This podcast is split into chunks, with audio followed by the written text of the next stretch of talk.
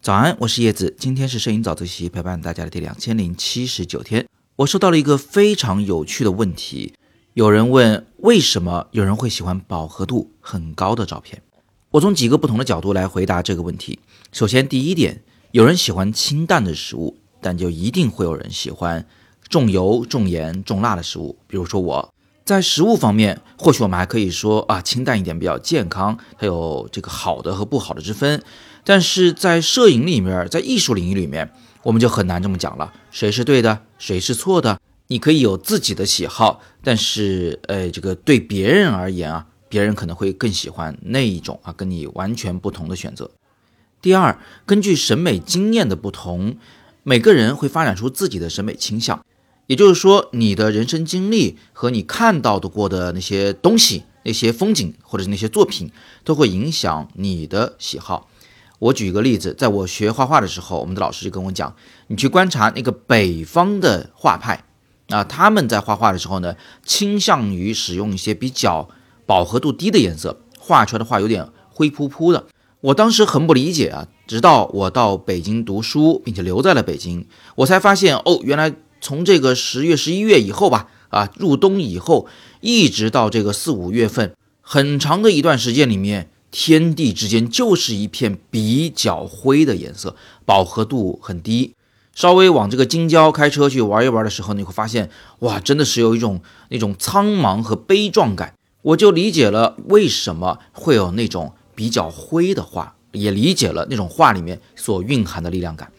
那与之相反，我在湖南的时候，湖南一年四季那个树都是有绿色的，而且夏天的时候。花儿啊，叶啊，颜色都非常鲜艳，饱和度比较高，所以我们画的画呢，算是比较鲜艳的。那再往南方走的时候，比如到了广州，那花的颜色就更加鲜艳，更加的多样。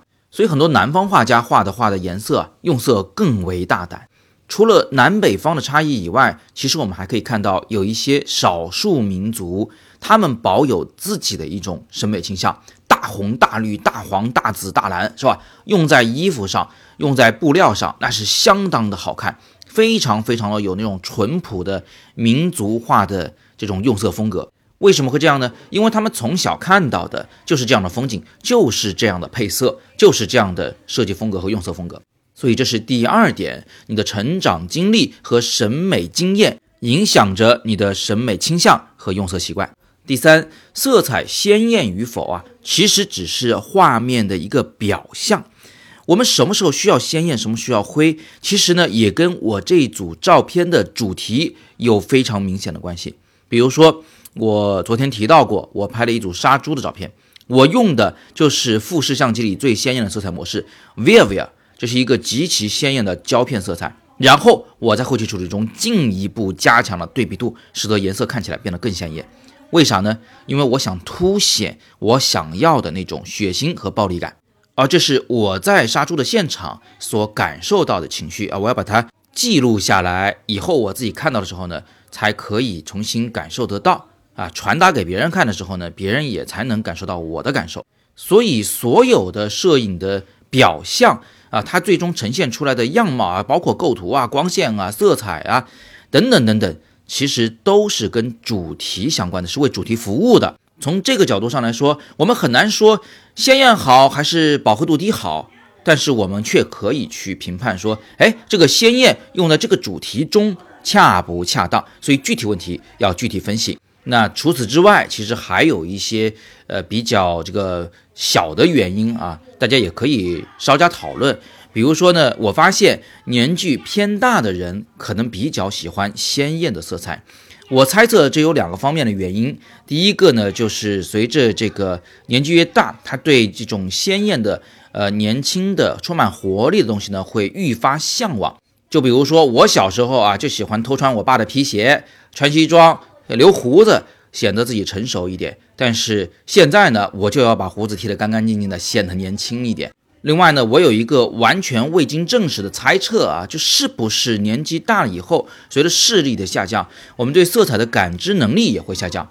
那如果下降的话，那我们肯定会在调片上啊更喜欢更鲜艳的色彩，这个也有可能，但是未经证实啊，大家就听耳朵就好。还有一种情况呢，就是他的手机屏幕或者是电脑屏幕严重发灰。比如说，呃，以前那种银行里用的非常老式的、简单的十几寸的显示器啊，用它来看照片的时候啊，你会发现所有的颜色都偏灰了。所以，如果你基于这种显示器来调色的话，那你调出来的所有照片的颜色都会偏艳，因为你在那个显示器上怎么调都觉得还不够艳。好，那么以上呢，就是我从这位同学的问题里所想到的一些答案。供大家讨论参考，你也可以在留言区说说你的看法。为什么有人会喜欢饱和度偏艳的照片？你喜不喜欢这样的照片？你怎么看待这个问题？好了，那今天我们就聊这么多啦。更多摄影好课在阅读原文中，更多提升审美的讲座就在语音下方的黑色卡片里。欢迎你成为我们的超级会员。今天是摄影早自习陪伴大家的第两千零七十九天，我是叶子，每天早上六点半，微信公众号“摄影早自习”，不见不散。